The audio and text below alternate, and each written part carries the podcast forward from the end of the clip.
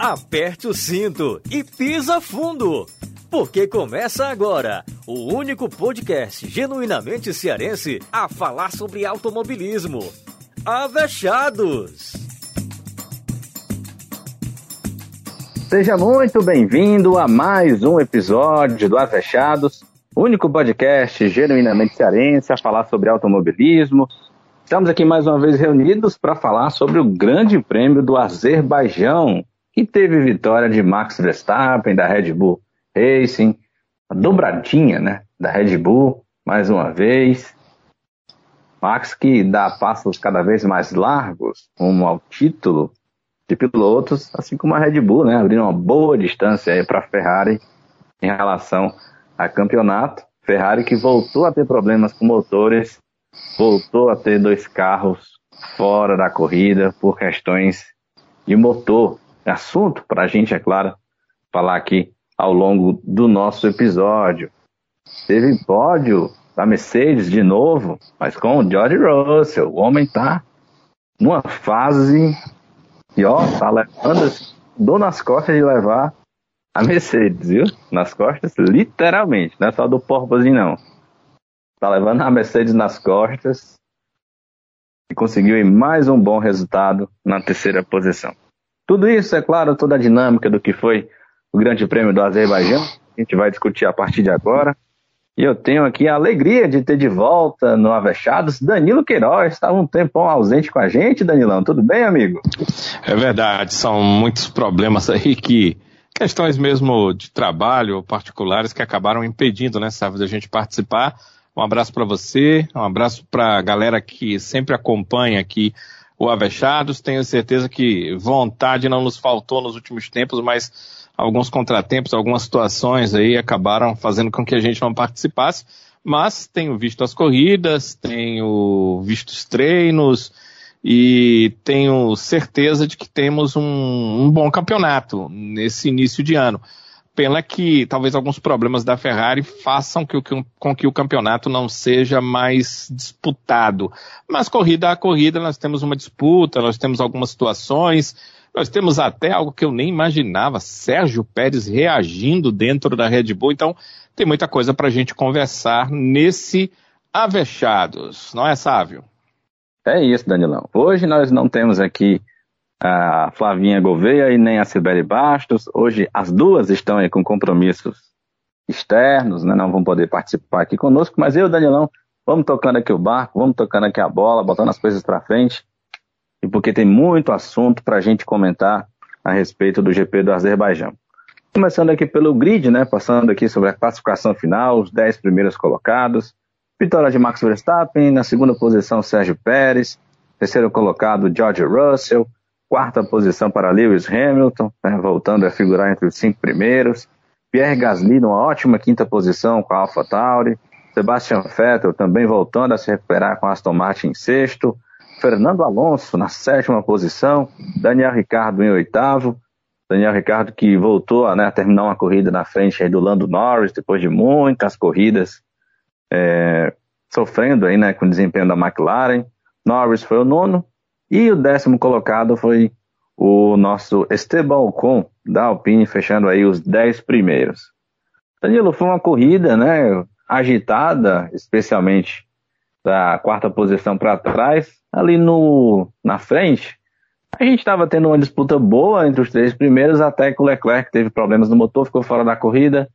Aí o Max né, não teve muito trabalho para chegar à primeira posição. Lembrando que o Sérgio Pérez, na largada, tomou a ponta do, do Leclerc, né, mas aí num jogo ali rápido de estratégias, a Ferrari conseguiu botar o Leclerc de novo na frente, aproveitando de um safety car virtual.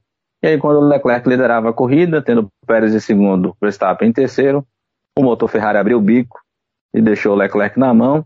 Pérez voltou à liderança, mas aí Pérez na liderança, Max Verstappen em segundo, a gente sabe bem como é que as coisas terminam, né, Danilo? É verdade. E não tivemos uma corrida assim chata, não foi tão monótona, mas ela poderia ter sido mais brigada na pista né, do que nas alternativas uh, que são externas a, às ultrapassagens. se a gente tivesse a Ferrari permanecendo, porque certamente, ou Pérez, mas principalmente Verstappen, tentaria chegar ali no Leclerc para buscar uma ultrapassagem. Infelizmente teve essa questão do motor que acabou definindo a prova, né? Definindo a prova, definindo em favor do Verstappen e definindo em favor da Red Bull que consegue uma dobradinha, mais uma dobradinha no ano e é, há algumas questões para a gente comentar bastante em relação a isso. É, primeiro, a gente tem que levar em consideração esse problema da Ferrari. É um problema recorrente, não é a primeira vez que ele se dá.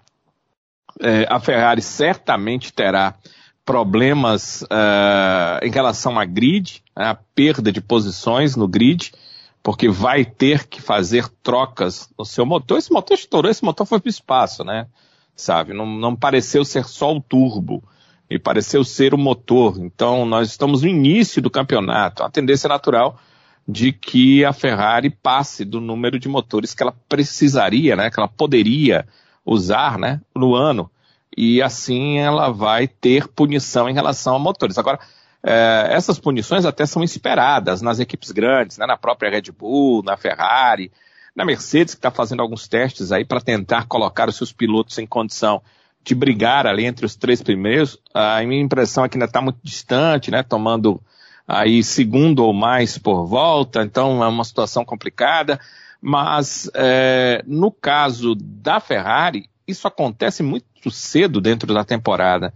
É, o Leclerc está numa situação onde é, ele já perdeu aí por, por erros, por problemas, é, a primeira colocação, é, poderia, se não estar em primeiro, porque a Red Bull tem demonstrado nas corridas estar melhor do que a Ferrari, que a Ferrari consegue nos treinos, e, e é bom que se diga a Ferrari muito Leclerc, né? Uh, o Sainz em alguns momentos sim, mas em outros momentos não. Na maioria do, do, dos, uh, das, das classificações, Leclerc consegue colocar o carro à frente da Red Bull. Parece ser uma questão de que ele casou muito bem com o carro, mas também, se vocês ouviram os podcasts do ano passado, quando muita gente questionava a gente, você lembra, sabe, através dos nossos canais aí no Twitter, principalmente, é, sobre Sainz, porque terminou à frente do Leclerc na temporada, e eu dizia que é, a, a impressão é, se o carro for competitivo para a vitória, o piloto acima da média, o piloto fora da curva, aquele que está acima do excelente piloto, ele vai fazer a diferença. E o Leclerc está mostrando isso né, nessa temporada. O carro não está ajudando. Obviamente, o Leclerc também cometeu erros. A gente tem que lembrar que é o primeiro ano que realmente o Leclerc está disputando uh, o título numa temporada e a situação do Leclerc é diferente, por exemplo, da situação uh, do Verstappen quando chegou para disputar título. Quando chegou para disputar título, o Verstappen tinha uma Red Bull já competitiva há alguns anos, mas não competitiva ao ponto de disputar o título, ou seja, ele teve uma preparação o Leclerc meio que teve no seu primeiro ano uma Ferrari competitiva, mas aí teve aquela questão do problema dos motores, então passou a ser uma Ferrari para andar lá atrás. E aí, ano passado, deu uma ressurgida. O Sainz conseguiu marcar mais pontos que o Leclerc, mas numa situação onde a Ferrari brigava demais para marcar um pontinho, dois pontinhos a mais. Esse ano, brigando por vitória, o Leclerc está fazendo a diferença na equipe, mas a equipe não o está ajudando muito para estar lá na frente. Então, essa questão da quebra dos motores pode ser a situação a deixar a Red Bull mais confortável no campeonato. Sim, como você falou, ela está à frente. Sim, tanto no Mundial de Pilotos quanto no Mundial de Construtores. Mas é, mesmo que a Ferrari melhore, mesmo que as coisas estejam mais iguais para a briga, essa questão do número de motores e da perda de posições na classificação, assim na largada, ela pode fazer mu muita diferença ainda nesse campeonato. Eu acho que a Ferrari, o Leclerc, eles estão todos com as mãos na cabeça.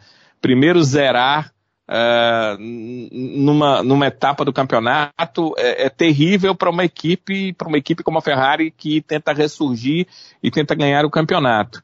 e segundo para um piloto como Leclerc, que está numa briga ferrenha e ele tem, tem nada mais, nada menos do que Max Verstappen. Não é que ele seja o piloto de melhor nível brigando contra um piloto apenas bom uh, num carro melhor. Ele está brigando contra um piloto do mesmo nível dele, ou melhor ainda, pelo menos mais testado do que ele, e num carro que está se mostrando mais confiável. Então, essa é uma situação muito complicada e a Ferrari vai ter que ajeitar as coisas. E a gente sabe que é, a Ferrari, pelo menos a Ferrari que a gente é, é, está conhecendo, né, está entendendo nas últimas décadas, ela não tem sido aquela Ferrari de muito cabeça no lugar, tranquilidade na hora das dificuldades para tomar as melhores decisões, né?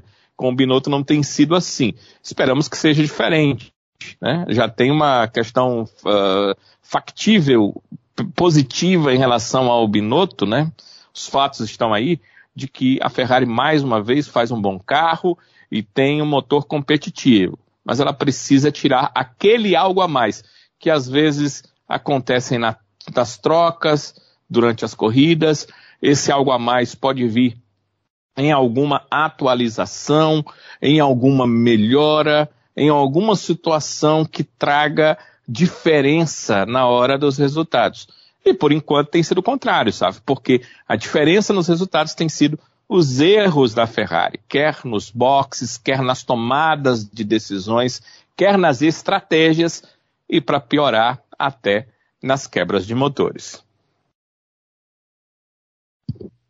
Pois é, né, Danilo? Eu estava até dando uma olhada aqui, ó. A gente, o Leclerc, até a até Imola, né, chegou a ter pouco mais de 45 pontos de vantagem sobre o Max. E nós estamos aqui, então, tivemos aí é, Imola, né? Aí tivemos Miami, depois de Miami, Espanha, depois da Espanha, Mônaco e agora Azerbaijão. Cinco corridas, essa vantagem de pouco mais de, 40, de 45 pontos né, foi para o espaço e convertida em, a favor do Max agora com 20, 21 pontos. Né? 21 é para você realmente, como você bem disse, Danilo, botar a mão na cabeça procurar uma solução, porque realmente o que a Ferrari perdeu de desempenho né, e de oportunidades né, e de problemas motor, motores, em estrutura, né, o que está tendo de prejuízo para o campeonato de pilotos e para o campeonato né, de construtores está realmente fazendo com que o torcedor da Ferrari assim, fique triste, viu? Certeza, porque parecia um campeonato que pelo menos ela ia brigar até o final, né? É, ainda temos essa impressão. A distância não é tão grande assim, mas é, deveria estar mais próximo. É, os erros da Ferrari levam a isso. É, a Ferrari está com a sua pontuação, sabe, próxima da, da Red Bull por causa dos problemas de confiabilidade da Red Bull no início da temporada. É, lembremos que Pérez, que Verstappen, que eles foram atrapalhados por algumas situações de problemas no carro, de confiabilidade no início da temporada. E esses pontos, claro, é, eles fazem falta, eles poderiam estar aí e a diferença seria muito maior. Tanto do Verstappen quanto do Pérez, né? Eles poderiam estar lá na frente. E aí a gente já sabe, né? Se a Red Bull tiver que definir entre os dois, a gente já sabe quem vai ser o campeão. Eu acho que ela nem precisa, porque a qualidade técnica do Verstappen em relação ao Pérez é uma diferença muito grande. Mas é, quando você coloca um, um, Leclerc, quando você coloca uma outra equipe na disputa, até complica né, a, a, a decisão de uma Red Bull. Imagina só, o Pérez estando à frente e tendo o Leclerc no meio, antes do, do Verstappen, não tem o que fazer, né? Não dá para você simplesmente é, parar o carro do Pérez segurando o Verstappen para segurando o Leclerc para que o Verstappen passe os dois. Então tem essas questões assim que tornam até o campeonato mais interessante para nós, né? Talvez seja por isso que o Pérez está é, com um, uma, um resultado de pontuação próximo ali do Verstappen. Agora, a Ferrari precisa resolver os problemas dela. Ela não pode é, esperar, sei lá, erros da Red Bull, até porque é uma equipe que erra muito pouco. Ela não pode esperar também falta de confiabilidade da Red Bull, porque a, a, o que parece a, a, nós, né, olhando daqui, é que a Red Bull resolveu aqueles problemas de começo de campeonato, eles não vão se repetir. A Red Bull tem uns problemas crônicos também, não dá para a gente dizer que é uma equipe 100%, porque é uma equipe que de vez em quando tem é, problema é, no DRS, não é de agora, né? Ano passado já teve esse tipo de problema no DRS, esse ano, de vez em quando a gente ouve falar que tem algumas situações, ah, o, o DRS, é, a abertura lá de, de, de asa do, do Max está tá com problema, balança demais, é, tem algo errado, eles tentam mexer parece que a ciência disso, assim, eles ainda não chegaram ao ponto das outras equipes, da maioria das equipes que já sabe o que fazer com aquele DRS. Tem alguma coisa ali que é estranha, né? Porque acho que nenhuma das equipes, nem, nem Williams, nem Haas, é, tem tantos problemas com a questão da abertura da asa do DRS como a Red Bull tem. Mas não são problemas crônicos que causam dificuldade para que o carro não chegue ao final e não consiga o resultado, a maioria das vezes, mesmo sem é, DRS 100% de vitória. Tá? Então a Ferrari tem que fazer a parte dela. A, a questão é essa: quando a, a, o problema é apenas da máquina, ou seja, é, o motor tem um problema e você tem que é, consertar o motor, tudo bem, ele é difícil, é complicado. Olha para a Mercedes, como é complicado você é, é, ajeitar um problema da máquina a, Mercedes sofre com o porpoising desde o começo da temporada e parece que as coisas vão mais além, vão ali para o meio da temporada. Olha como é difícil resolver. Mas, quando o problema máquina é resolvido, ele normalmente é resolvido, acabou. Porque a máquina, ela faz o que o ser humano manda, né? Então, se você resolve o problema, resolve o problema. Mas quando o problema é o ser humano, é mais difícil. E chama atenção disso para a Ferrari. Porque quando o problema é entender a corrida para fazer a melhor estratégia para que seu piloto vença, ou para que coloque seus dois pilotos em condições diferentes de vencer a corrida, a Ferrari não parece entender muito isso. Sabe, a Ferrari parece é, é que a, é, a, emoção está acima da razão. Parece que os caras é, é olham a corrida ouvindo narrações de TV. É, parece que estão emocionados com a corrida e acabam cometendo erros tolos, erros bobos, que, olha, nenhuma das equipes do grid parece cometer os erros que a Ferrari comete. Então, é esse tipo de coisa que tem que ajeitar. E esse tipo de coisa, sabe, é mais difícil. O erro uh, técnico, o erro da máquina, ele pode até demorar, mas o conserto dele, uh, uh, se for feito e der certo, é uma vez para sempre.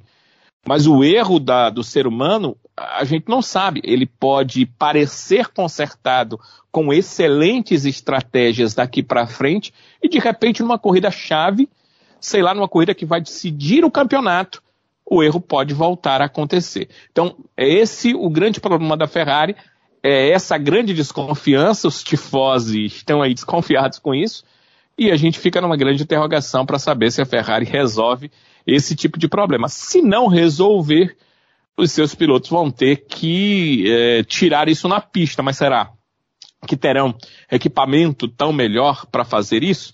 Como você disse, hoje a diferença já é muito grande. O Verstappen está aí com seus 150 pontos, enquanto o Leclerc tem 116. E como você citou há pouco, no início da temporada a coisa era meio inversa, né? Com o Leclerc tendo até uma vantagem interessante para o início de temporada. É, você tirar isso agora para a temporada, tem muita pontuação para tirar. A gente só olhando daqui não vê a junção é, equipe, piloto, equipamento da Ferrari tão superior à Red Bull ou superior à Red Bull para tirar essa, essa desvantagem. É, é, esse é o grande problema dessa temporada aí 2022 para a Ferrari, por isso que os torcedores da Ferrari estão aí extremamente chateados, porque se você olhar para as provas, os resultados poderiam ser bem melhores e por às vezes erros tolos. Nessa última prova não, o erro foi de máquina, né? O erro foi é, o problema, na verdade, não foi erro, o problema foi é, realmente de máquina, o problema foi de motor, o problema foi de confiabilidade. Talvez a gente possa até questionar o porquê desse problema. Tipo, uh, será que uh, ampliaram aí, buscaram ampliar os giros de motor para que tivesse a Ferrari um resultado melhor, sem perceber que isso poderia levar a uma quebra? Se foi isso, o erro é humano, né? Foi evidenciado na máquina, mas é humano. Mas se não foi isso, erro de confiabilidade a Red Bull também teve. A Ferrari tem mais é que consertar isso. Os erros humanos, como eu disse, é que são mais complicados de se consertar. É isso, viu, Danilo? É, vamos ver né, como é que a Ferrari dá exatamente a respeito é, dessa, desse problema, né? Até porque, você vai lembrar bem, é, Ferrari tem um problema de motor e nós já temos corrida nesse domingo. E não é corrida na Europa, corrida no Canadá. Ou seja, é bem grande a possibilidade né, da Ferrari precisar de motores novos, né? E o que consta, viu, Danilo? Parece que a Ferrari já estourou o limite aí daquele da utilização de motores né, dentro daquele prazo. Ou seja, se precisar trocar o motor, Leclerc já naturalmente vai precisar ser punido, né, por conta da troca. A situação é realmente difícil para a Ferrari nesse momento. Vai ter que se recuperar urgentemente no campeonato se ainda quiser sonhar com título de construtores ou de pilotos. Ô Danilo, chamou bastante Sim. a atenção na, na, na, minha avaliação, especialmente, é, essa questão da Red Bull, né? Você até citou a questão da recuperação do, do, do Pérez dentro da equipe, né? Que a gente está acompanhando. O Pérez, na corrida em si, vinha com um desempenho muito bom. De repente, o Pérez começou a rodar assim, um meio segundo, na volta seguinte, um segundo, na volta seguinte, um segundo e meio. Na outra volta, em quatro voltas, uma vantagem de pouco mais de três segundos que ele tinha para o Max simplesmente se evaporou.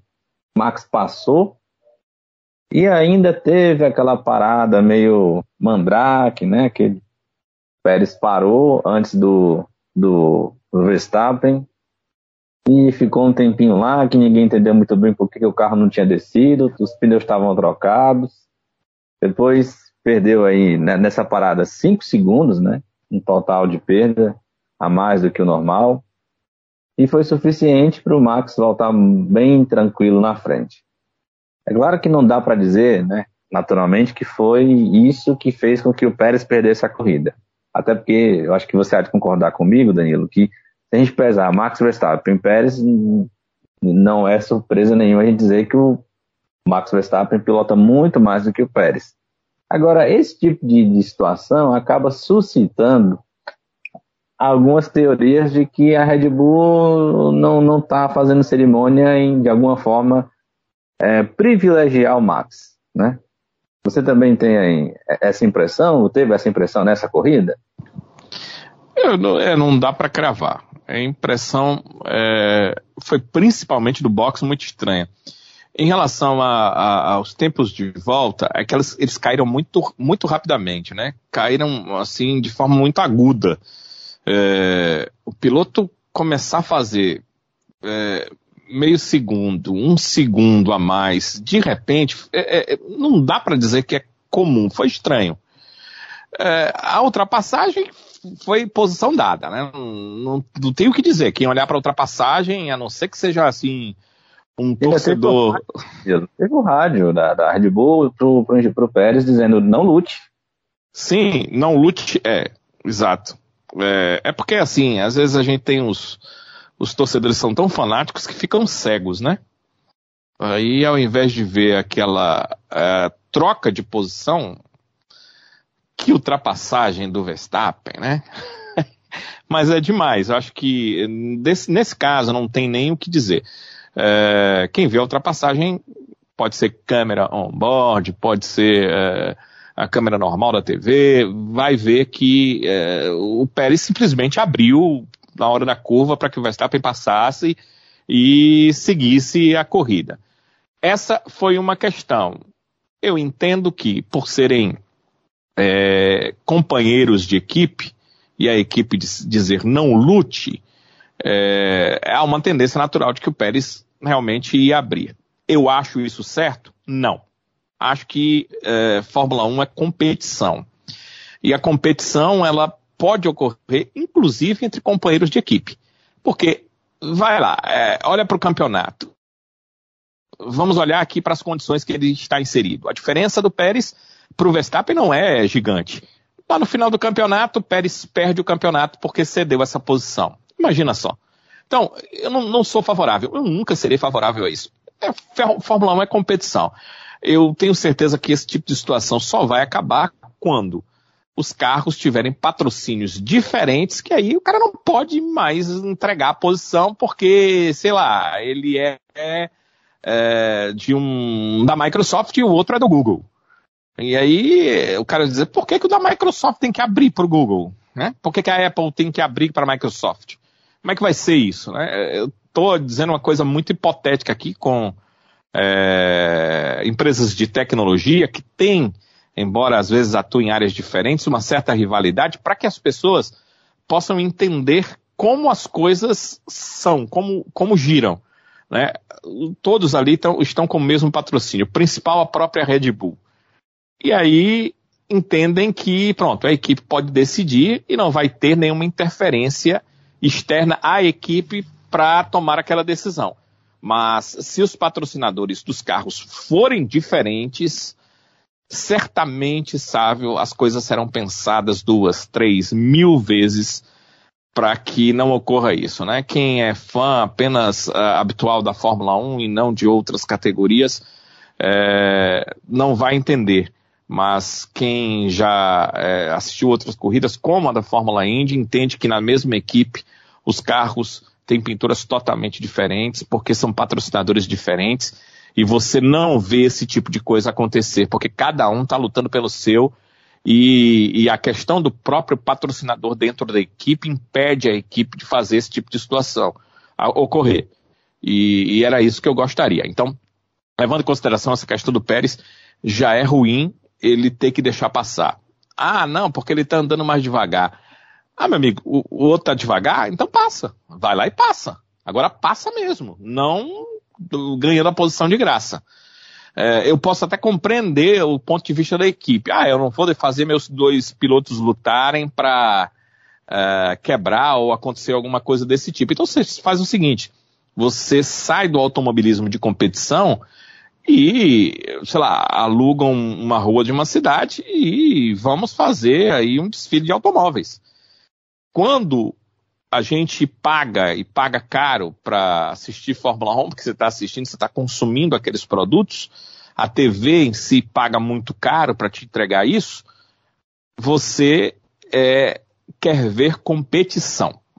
E quando as equipes tiram a competição, elas estão jogando o, o, o âmago ali da Fórmula 1, o coração da Fórmula 1 fora. Então nunca serei favorável a isso. Eu entendo o que aconteceu, eu sei o que aconteceu, eu entendo o ponto de vista da equipe, mas eu não concordo com o ponto de vista das equipes. Agora, aquela questão do Pérez no box, ali foi demais.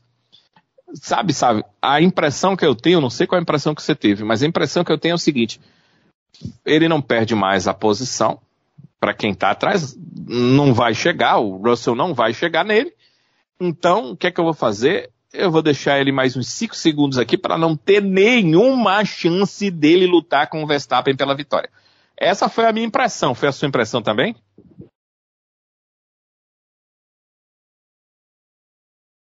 Foi, foi sim. Foi exatamente a mesma impressão que eu tive. Parecia assim que, ah, vamos garantir aqui que tudo fique como está. Parece aquela, aquelas, aquelas mensagens que chegavam no rádio na época Barrichello e Schumacher, né? Tipo, é, tragam as crianças para casa, quando, né? Exato. Principalmente quando o Schumacher estava na frente, né? É, pois é. É isso. Eu, eu entendo que, é, cara, é, parece que a gente é bobo e que os outros são inteligentes. Mas eu sigo entendendo o seguinte: é competição. Não é porque se tornou comum que na minha cabeça vai se tornar normal é comum porque está acontecendo direto. Mas não é normal. Assaltos em grandes centros e metrópoles mundiais é algo comum. mas nunca vai ser normal, porque a pessoa não pode é, viver fugindo é, das ruas para não ter seus bens tomados. Do mesmo jeito, a Fórmula 1, que é uma competição, não pode aceitar para sempre que simplesmente uma equipe decida qual piloto vai ganhar a prova. Para mim é mais ou menos a mesma coisa, entenda. Comum é, porque tem acontecido nas últimas décadas. Normal não é, porque normal é algo que é correto. E nesse caso não é correto, então para mim não é algo normal. O que eu penso é o seguinte: a Fórmula 1 tem, está resolvendo seus problemas. Seus problemas eram muitos, né? Muitos. O primeiro grande problema da Fórmula 1 era que as equipes menores estavam sempre muito próximas da falência. Estavam muito próximas de uh, ou serem vendidas ou irem mesmo à falência. É, esse problema parece estar se resolvendo. O dinheiro que entra hoje na Fórmula 1 é bem melhor dividido entre as equipes do que antigamente. Então esse problema parece estar sendo resolvido. Outro problema da Fórmula 1 era a questão das ultrapassagens. Esse problema não foi resolvido ainda com esse novo carro. Mas começa a haver é, uma luz no, no fim, do fim do túnel. A gente já começa a ver é, as ultrapassagens surgindo de forma melhor. Os pilotos já começam a reclamar menos que o carro tem problemas ao alcançar o outro carro. Porém, com essa nova, esse novo carro, se criou esses carros que pulam o tempo todo. E talvez isso tenha deixado o, o, a outra questão, que é a questão das ultrapassagens, meio de lado. Vamos resolver esse problema. E é um problema que as equipes vão resolver, certamente a Fórmula 1 também está de olho para que se resolva. Então, aos poucos, os problemas vão sendo resolvidos.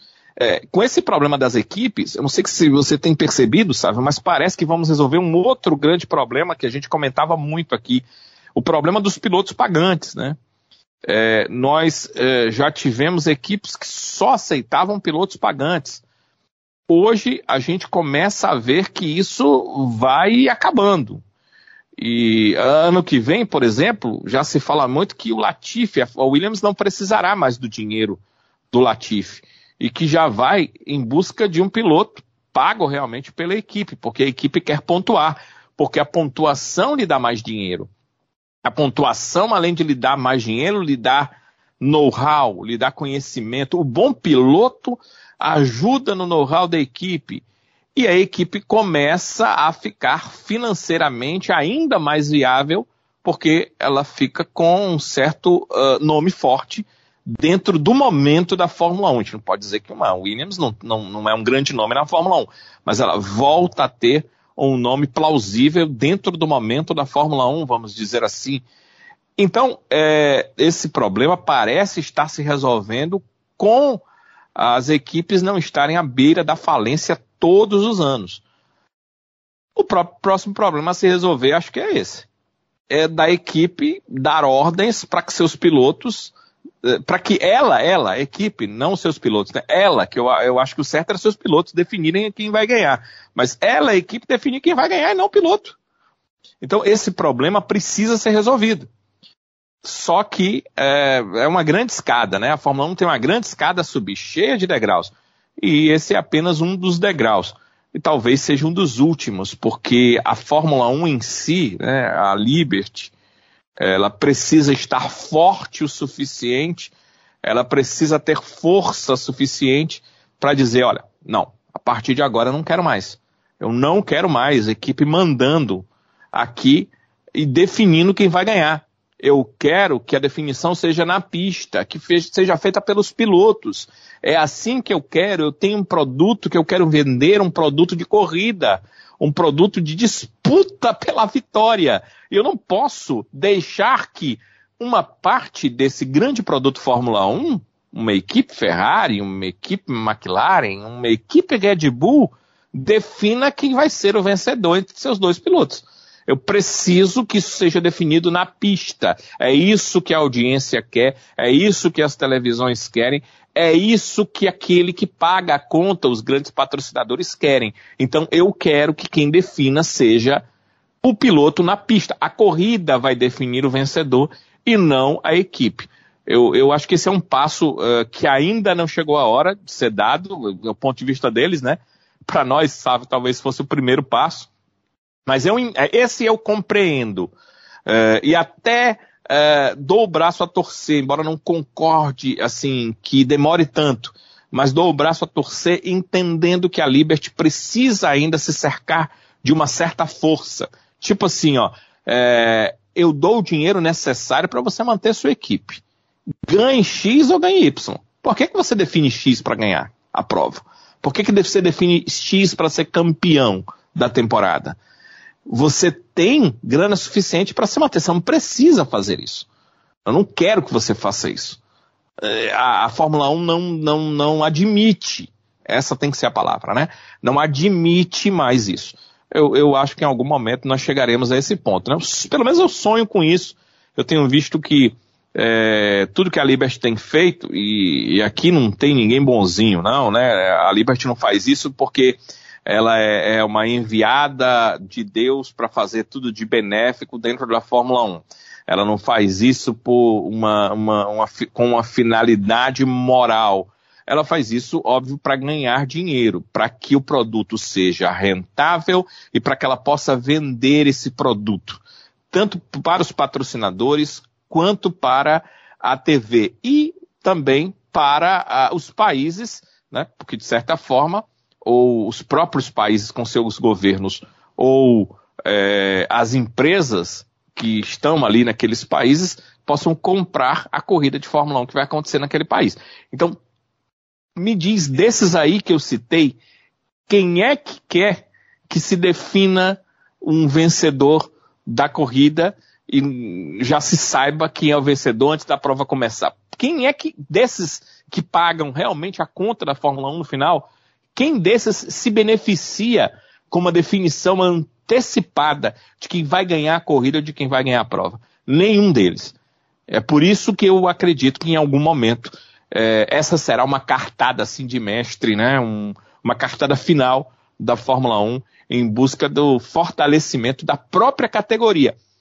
Então, em relação até às equipes que formam a categoria, para que elas não tenham esse poder de definir o vencedor, porque eu gostaria, como eu acho que todos esses, esses essas questões que eu inseri, esses personagens que eu inseri, também gostariam que a definição viesse dentro da pista, pelas situações de prova e pelos pilotos, porque aí as coisas ficariam bem melhores. É, a minha impressão, é, já percebi, né, igual a sua, a Red Bull realmente fez isso.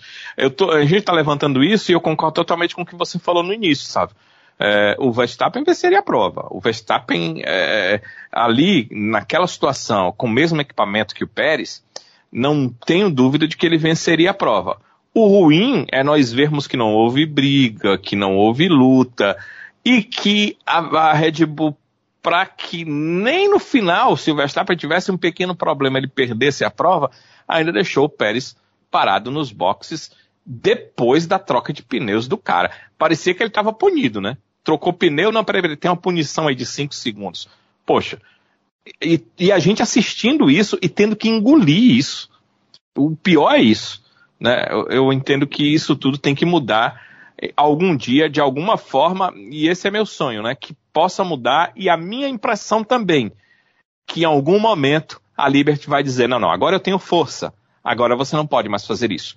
Agora deixe que os pilotos definam dentro da pista. É claro que ainda vão haver artifícios, né?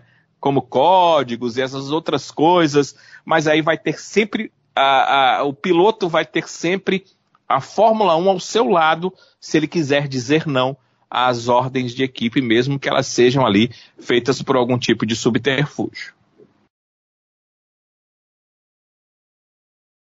Pois é, Danilo, é, é, assim, a gente é uma coisa que a gente ainda eu acho que vai demorar um pouco, viu, para a gente evoluir nesse aspecto Fala a categoria mesmo, né? A própria Fórmula 1 mesmo.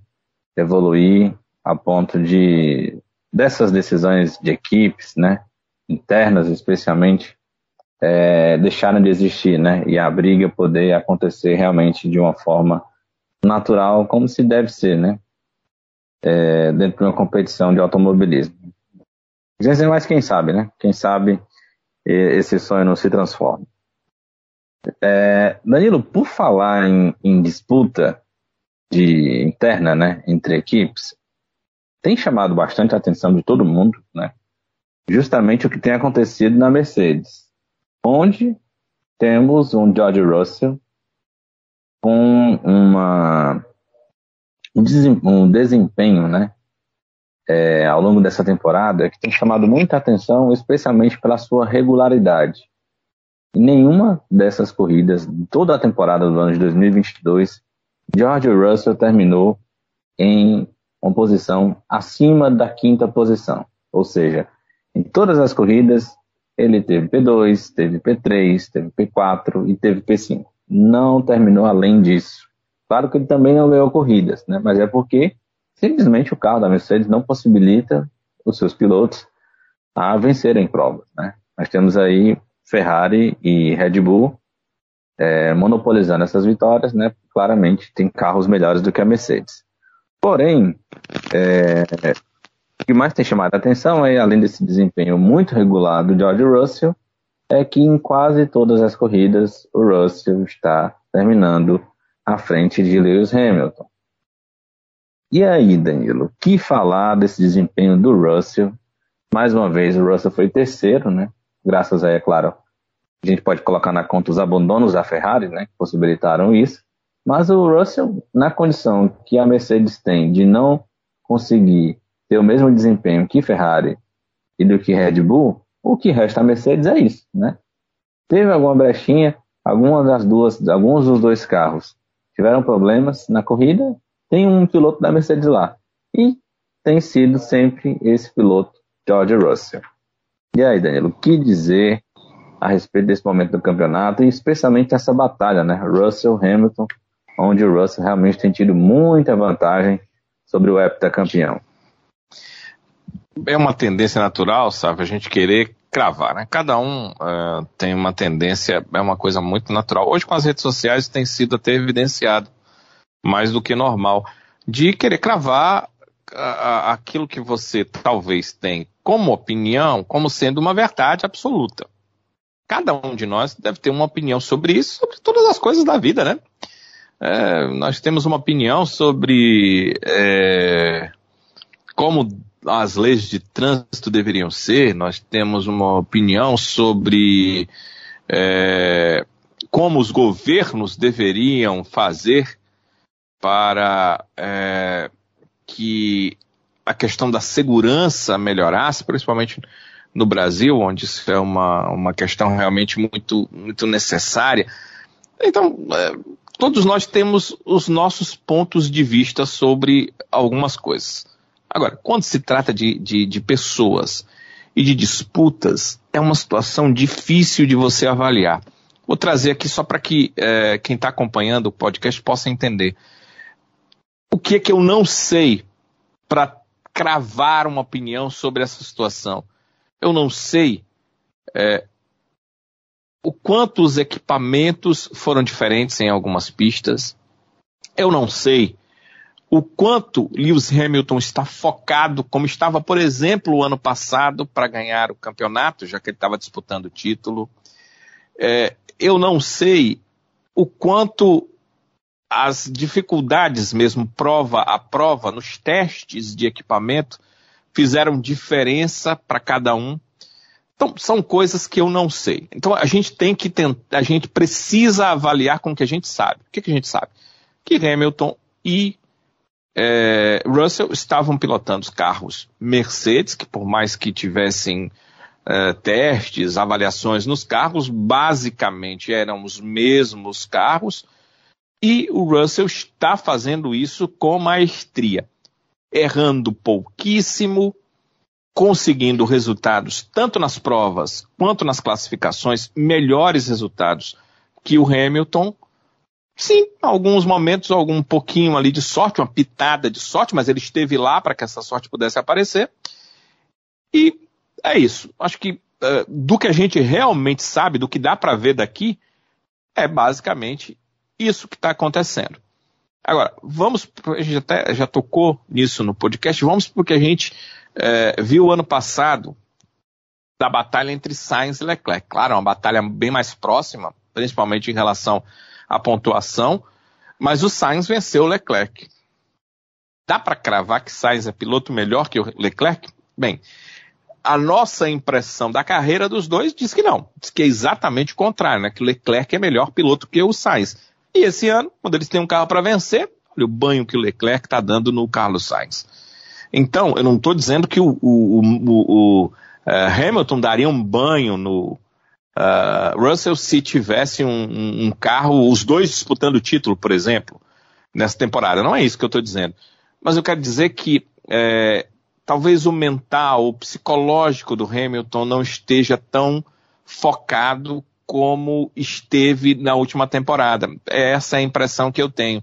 E isso não desmerece nem reduz a pontuação, o momento, as classificações e as colocações de corrida que Russell teve. Mas entendo que se o momento do Hamilton fosse outro, se ele estivesse numa outra situação, certamente ele estaria muito mais próximo do George Russell nas corridas do que esteve nessa temporada. Eu não sei quando vai ter, sei lá, um, um, um, um clique uh, para que o Hamilton uh, volte a disputar ali junto com o Russell uh, as posições de largada e, e, as posições dentro das provas. Eu não sei se isso vai acontecer e quando vai acontecer.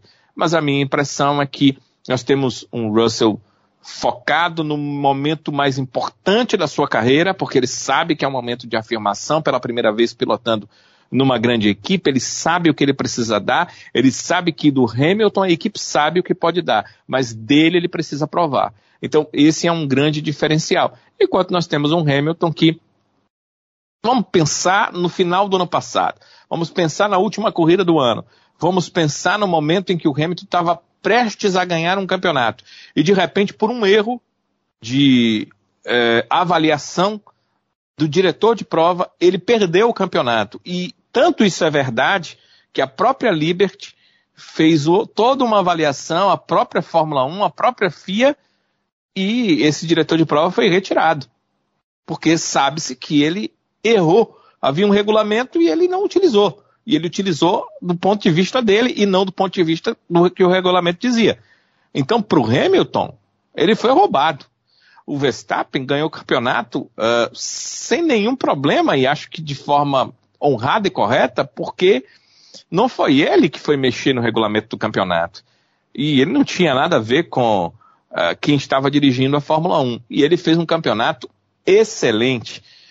Um campeonato que, ao seu final, quem ganhasse estava muito correto de ganhar. Mas, para o Hamilton, na cabeça do Hamilton, ele teve um campeonato onde ele foi tomado nos minutos finais. É como se fosse uma partida de qualquer tipo, futebol, basquete, vôlei, e, e ali quando a coisa parecia determinada, um erro de arbitragem mudou tudo. Foi pra, basicamente o que aconteceu na corrida final do ano passado. Então, isso tudo a gente tem que levar em consideração. Ali não está uma máquina, não. Ali está um ser humano por mais que é, multicampeão, por mais que acostumado a erros e acertos do esporte, você perder um campeonato nos instantes finais da forma que aconteceu é algo muito complicado, é algo muito é, é, é assim forte para se lidar. E é, quando você entende que isso aconteceu por um erro de outrem e depois os organismos que comandam o esporte demonstram para você que o erro realmente aconteceu, isso pode mexer psicologicamente. Então, eu acho que tem tudo isso precisa ser colocado na balança, precisa ser colocado em questão. Como eu disse, a gente olhando daqui para os resultados ali puros e secos, só dá para dizer isso. Uh, que nós temos a melhor versão do Russell na pista e ele tenta melhorar a cada treino, a cada corrida, a cada volta. Enquanto nós temos um Hamilton que apenas está tentando fazer o possível para que esse carro seja um carro elegível ao título em 2023, porque, como ele já disse, e eu concordo tanto com o Hamilton quanto com o Russell, em 2022 parece que pode virar um carro, sei lá, no final da temporada, a buscar vitória em alguma corrida, mas não parece ser um carro que vai brigar pelo título, até porque a distância para a Red Bull, a distância para a Ferrari já é muito grande, então isso é uma, uma possibilidade praticamente descartada. Então a gente tem que levar isso tudo em consideração. Não dá para descartar um Lewis Hamilton com a qualidade que ele tem. Nessa última prova, por exemplo, Sávio, na reta final da prova, a gente viu a qualidade que ele tem com o carro pulando demasiadamente, muito mais que o carro do Russell, né? E até veio a informação de que é, havia uma modificação no carro do Hamilton de teste que precisava de um teste com um número avançado de voltas, não poderia ter sido feito na classificação ou nas outras, é, nos outros é, momentos de treinos livres, porque eles precisavam avaliar essa questão de como uh, o carro iria trabalhar por inúmeras voltas com essas modificações. Acho que é negativo, foram negativas, né? Que não, não, não, essa modificação não deve mais ser utilizada, pelo menos não dessa forma porque o carro do Hamilton quicava como uma bola de basquete, né? Enquanto que o carro do Russell também estava quicando, mas um pouco menos.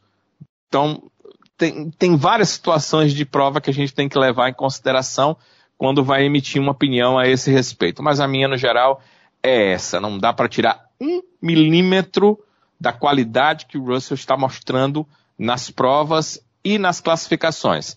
Mas o Hamilton certamente não é só isso aí. E se ele quiser, ele ainda vai poder mostrar nessa temporada. É, é o que dá para tirar de suco, né?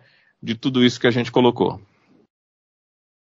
É, e tem a expectativa, né, Danilo? Ainda também nessa temporada a Mercedes não descarta, né?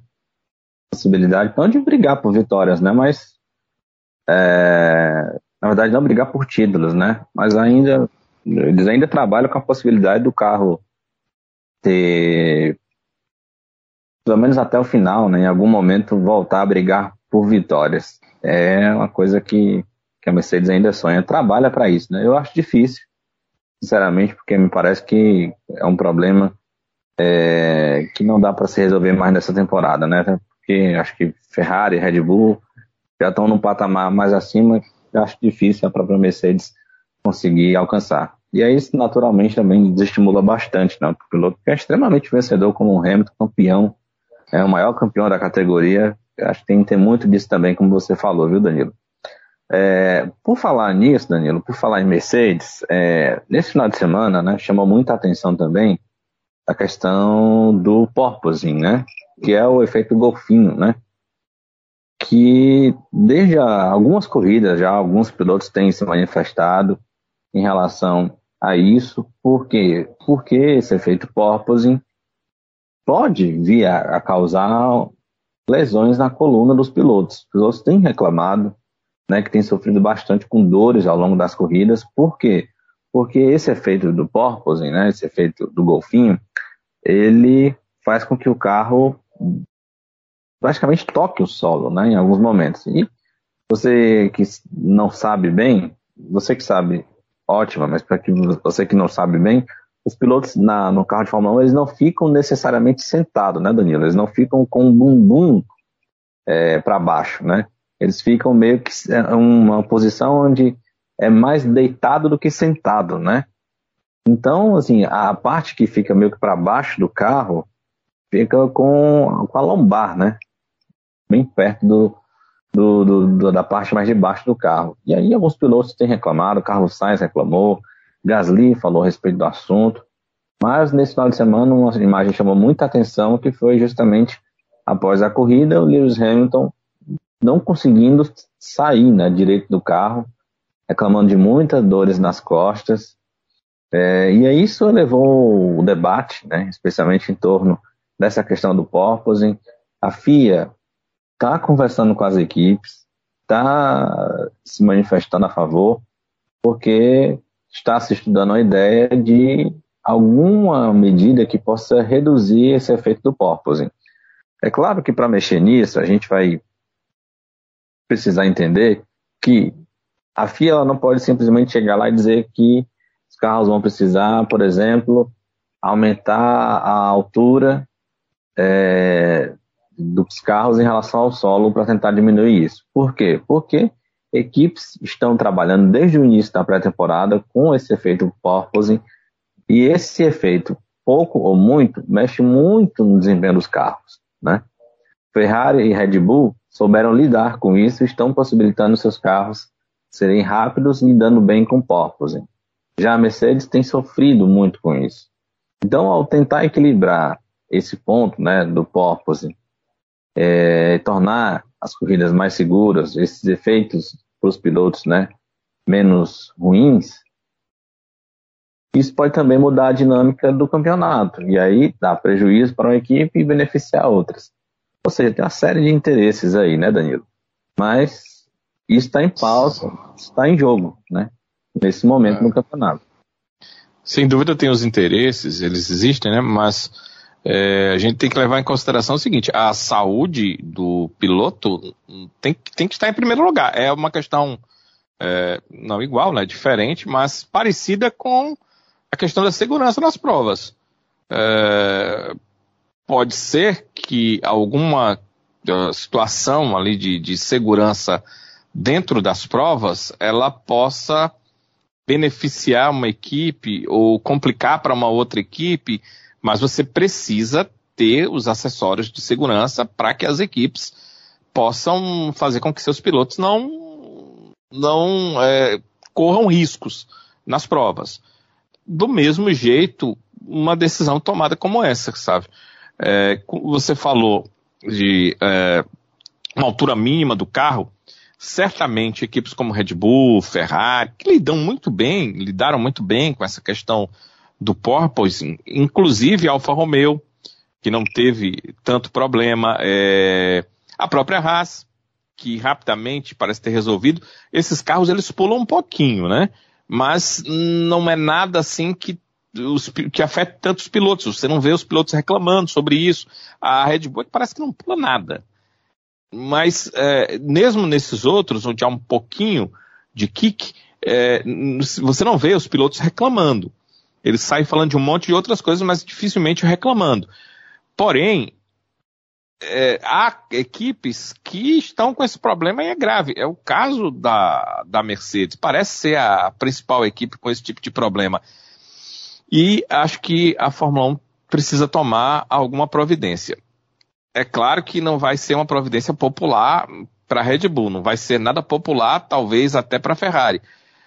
Mas ela precisa levar em consideração muito mais a saúde dos pilotos em relação a essa questão de é, felicidade ou popularidade com as equipes que estão à frente no campeonato.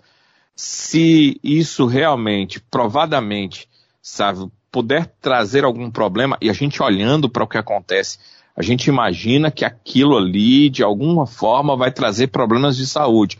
O Hamilton está sentindo essa questão das costas. Mas, poxa, você ficar com a sua cabeça, o cérebro, balançando ali o tempo todo, não deve ser uma coisa também é, saudável para essa região do corpo. Óbvio que eu não, não, sou médico, a gente olha aqui e percebe que não, não parece ser nada saudável. Talvez um, um médico, alguém que principalmente trabalhasse nessa área, pudesse nos dar mais informações sobre isso. Mas não nos parece uma coisa saudável. Então, a Fórmula 1 pode buscar esse tipo de auxílio e informação em pessoas que têm é, algum tipo de pesquisa nesse sentido, de informação nesse sentido, mesmo que seja uma informação genérica, o quanto um, um kick permanente ou contínuo durante X minutos ou horas pode trazer de malefícios, e aí tomar uma decisão. Eu confirmo uh, o meu ponto de vista. É, a questão da segurança do ser humano que está inserido no ambiente Fórmula 1, ela tem que estar acima da questão de que ah, a minha equipe está ganhando assim, eu não posso mudar. eu acho que a segurança tem que vir em primeiro lugar. Claro que vai ser, é, se for tomada uma decisão como essa, né, bem impopular. Mas fazer o quê? Né? Acho que a segurança tem que vir primeiro. Com, com certeza, viu, Danilo? Com certeza. Segurança dos pilotos está em, deve ser né, em primeiro lugar. E, e até porque isso acaba se tornando né, uma propaganda ruim para a categoria. Né? Do, do, mesmo jeito que, que se tivéssemos problemas de segurança, né, o quanto isso seria ruim para a categoria, né, as pessoas olharem, ah, tá vendo, né? a Fórmula 1 leva seus pilotos ao limite da, do, do físico, a ponto de causar problemas de saúde a eles, né? Isso não é legal. Eu, na minha avaliação, penso isso, né? Imagino que patrocinadores também possam pensar da mesma forma. Mas, enfim, pois vamos é, ver. Pois é, é a minha impressão também. Vamos ver como é que a FIA, né, e especialmente as equipes vão lidar com essa questão. A gente sabe, né, a gente sabe que é, muitas vezes a Fórmula 1 se une em determinadas coisas, mas ao mesmo tempo também desagrega, né, quando envolve interesses, enfim, entre outras coisas. É, Danilo, algo mais a acrescentar sobre a corrida? Não, vamos para nossa. Eu, eu, acho, eu, eu, acho que não. Acho que é, tem, temos que. algumas coisas que acho que você pontuou, né? O Ricardo terminando à frente é, do Norris. Tá, que para nós é uma situação, para quem assistiu a corrida, né, meio circunstancial. Não, não parece ser que o, de repente o Ricardo encontrou um ritmo assim muito acima do Lando. Acho que foi circunstancial, mas terminou à frente, né? E a gente tem que levar em consideração isso.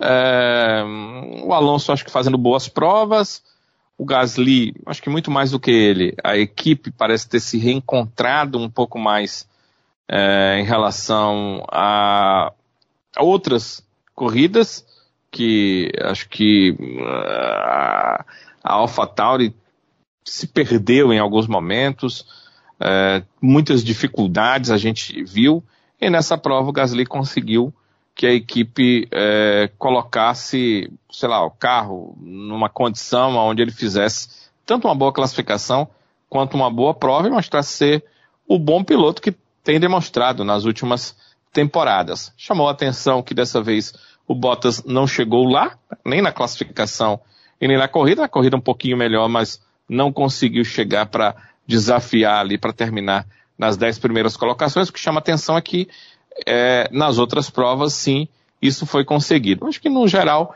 é isso que dá para a gente dizer desse GP, aonde nós tivemos Norris e Ocon só pontuando, porque os carros Ferrari quebraram. É isso, também só destacar aqui, né, o quinto ótimo lugar aqui do Pierre Gasly. De algum tempo também, algumas corridas estava terminando atrás ali do Tsunoda, né, tendo maus resultados e conseguiu aí se recuperar nessa corrida lá no Azerbaijão. Vamos lá então para nossa votação, começando sempre com o lesado e a vinheta.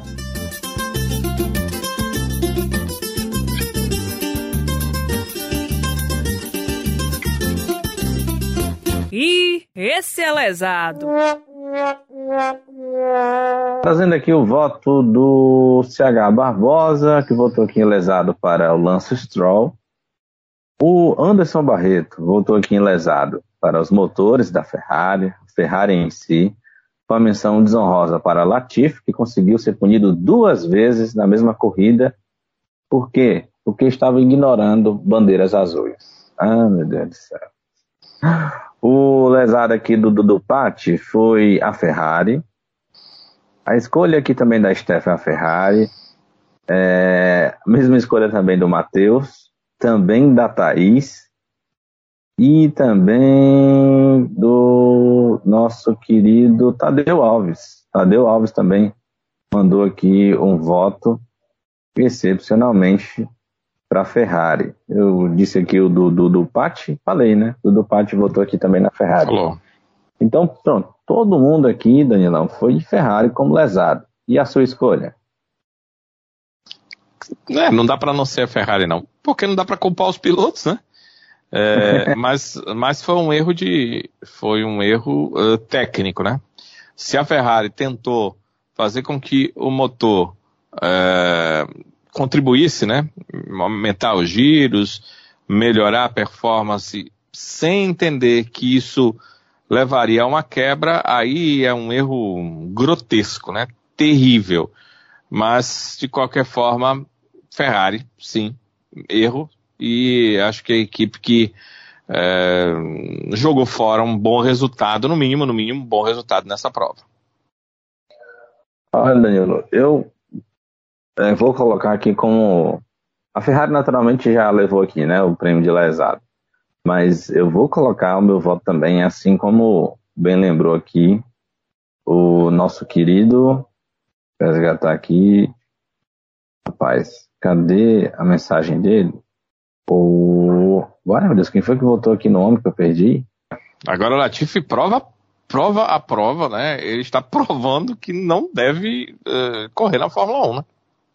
É impressionante, é impressionante. E você vai lembrar, Danilo, o GP de Mônaco, ele foi, teve uma participação assim fundamental na, na corrida do, do Sainz. Ele atrapalhou o Sainz de uma Sim, forma. Exatamente por essa questão, né? Questão que ele foi punido agora, né? Exatamente, por questão de não, não abrir. Ele e o, o álbum, né? Mas quem Exato, votou no. Azul. Não é quem votou, na verdade. O Anderson Barreto trouxe aqui uma menção desonrosa, né? Aqui como pro Latifi. Então, de qualquer forma, o meu voto vai pro Latifi por, essa leseira. Mas com uma menção desonrosa mesmo para a Ferrari e para o Stroll, viu? Porque o que o Stroll fez nesse final de semana é brincadeira, viu? Foi, foram as velhas estroladas mesmo. Mas então a Ferrari leva aqui o título de lesado. Vamos então para o nosso avexado? Se garantir muito, mas se garante, se garante, se garante, mas.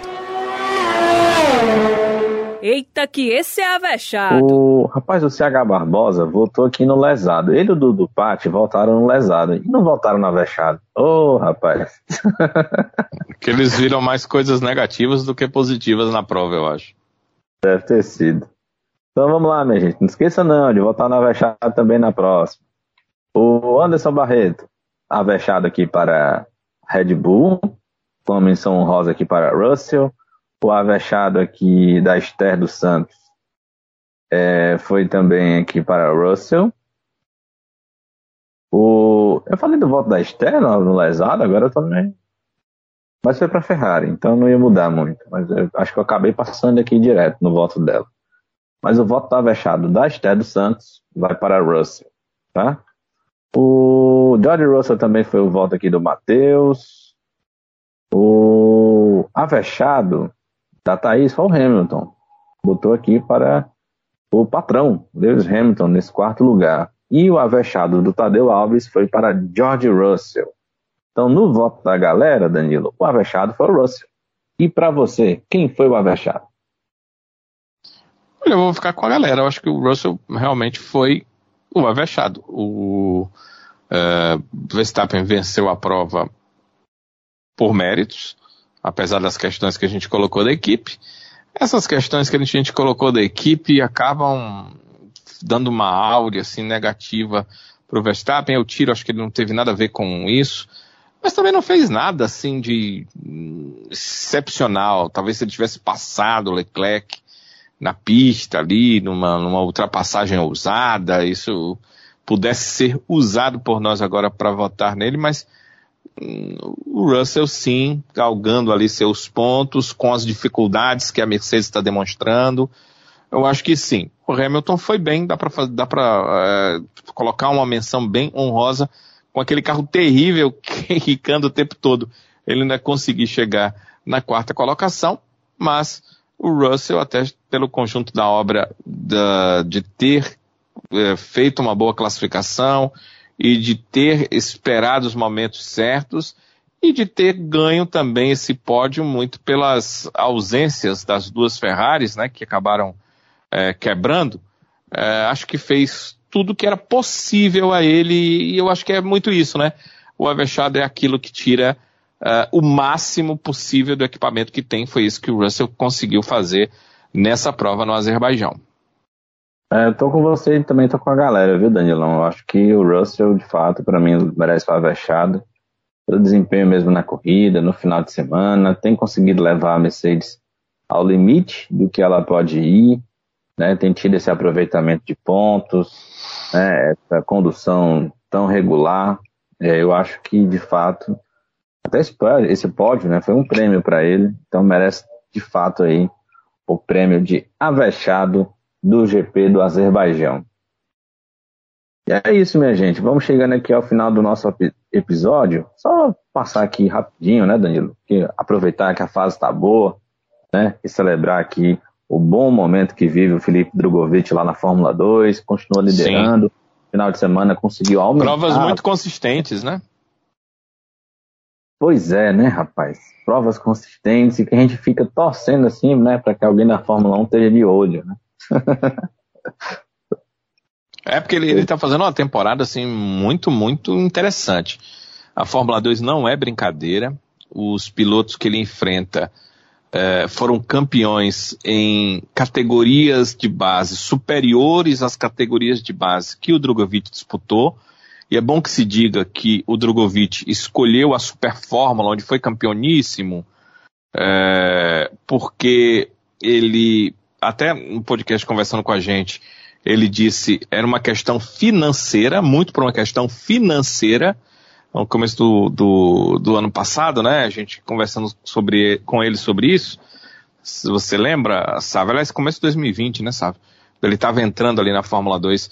Ele falou que foi uma questão financeira da escolha dele de categorias. Ele é, disputou aquela categoria lá na Espanha. Na verdade, não é Super Fórmula, não. Eurofórmula.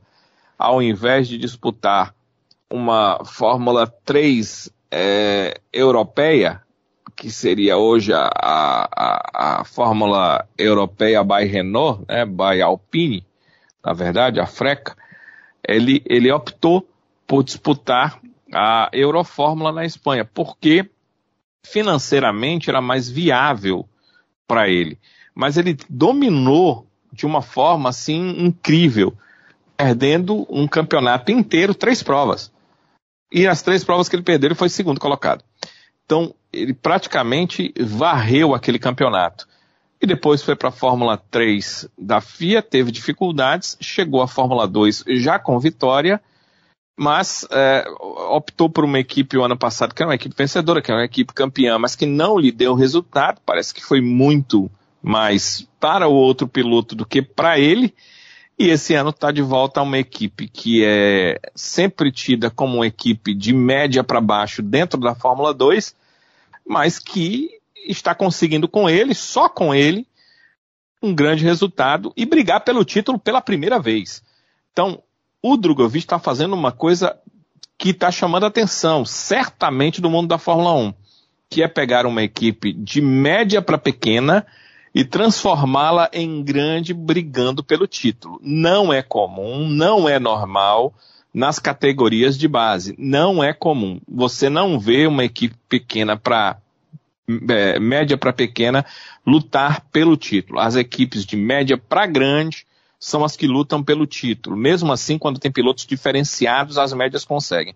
Então o Drogovic está conseguindo fazer isso. A sua experiência dentro da Fórmula 2, obviamente, é o terceiro ano, está cooperando. É negativo ele chegar à briga pelo título no terceiro ano.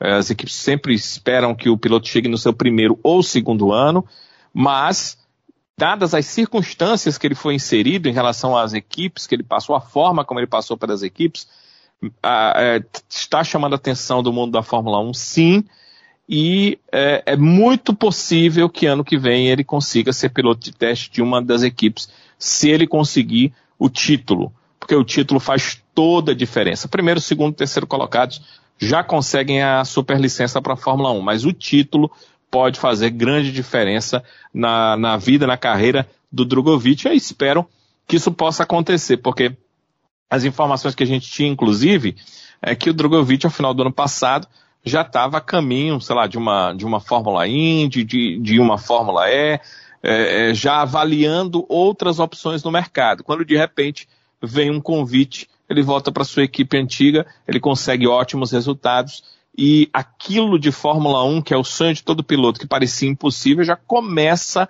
a voltar a ser uma possibilidade, embora a questão de só termos 20 cadeiras na Fórmula 1 ainda seja um grande problema, sabe? Pois é, Danilo, mas eu olho pelo. Eu tenho um olhar positivo, né? E posso dizer para você que tem vaga, viu? Tem vaga. Você tá vendo vaga? Eu vejo. O problema é que a, a problema é a fila, né? O Piastre tá na frente dele na fila, né? É. Você uma- vê vaga para os dois? Eu acho que tem, eu acho que tem duas vagas. Uma a certeza que vai para o Piastre, a outra, a depender do, da da continuidade do piloto, né, ao longo do- dos dois pilotos, né, ao longo da temporada, eu acho que pode até de repente se abrir aí mais uma. Mas tem uma que eu tava achando que ia abrir, mas ela vai se fechar. Porque Canto Fettel? não, é do Alonso. O Alonso vai Sim, é renovar. do né? Alonso. É. exatamente. Que era a primeira vaga para o Piastre, né? Era a pri- a primeira opção do Piastre, digamos assim, né? Porque é a equipe dele mesmo, né? A equipe que ele é, É. faz parte, né? Mas é. no- p- o normal é que o Piastre vá para Williams, né? Essa é a tendência natural, né? Que ele vá para Williams, no lugar do Latifi. Qual é a outra vaga que você está vendo? É, rapaz, tem uma vaga. Não, a vaga, as duas, uma vaga que eu acho difícil que, que possa vir a se abrir. Mas é por isso que eu falei que ia depender do, da, do- da continuidade de- de- do piloto, né? É, Sim. que seria se o Ricardo continuar mantendo os desempenhos péssimos que ele tem tido, né? Está se colocando em, em questão a possibilidade até mesmo da McLaren romper o contrato com ele, mas aí a questão ficaria quem seria o substituto do Ricardo? Tem dois pilotos na Indy na fila, mas a McLaren ia trazer pilotos da Indy? Não é possível, sei. é possível, porque são pilotos que têm ligação com a McLaren, né? É, O Pato Mas é piloto McLaren, né? E, e o outro piloto, que eu tô esquecendo o nome, já vi ótimas provas dele, o Colton Herta. o Colton, né? Colton Herta. Ele é, discutiu já com a McLaren um possível contrato para Fórmula 1. Pois é. E, e- e há uma outra questão que a McLaren está assim, muito inserida no contexto da, da- americano, né? É, eles estão é, dentro do mercado dos Estados Unidos buscando patrocinadores para a equipe. Eles é, não aceitaram vender a equipe para a Volkswagen. Para manter a equipe, eles precisam de dinheiro, estão catalisando essas verbas lá nos Estados Unidos. Então, um piloto americano para a McLaren seria excelente. A McLaren já está com uma equipe é, na Indy, uma equipe que ganha provas da Fórmula Indy. Então, eles estão tentando buscar isso aí, sabe? É, se essa vaga surgir, certamente irá para um piloto americano. Certamente, ou Pato ou Cotton, eles estarão é, inseridos. Eu não sei é, até que ponto eles teriam a condição de dar é, resultado. Mas o Cotton, o Cotton particularmente, é, ele é um talento especial. Podem anotar, ele, ele, ele é um piloto de talento especial, mas é um talento bruto. É um talento estilo, sei lá, Verstappen no início da, da carreira na Fórmula 1.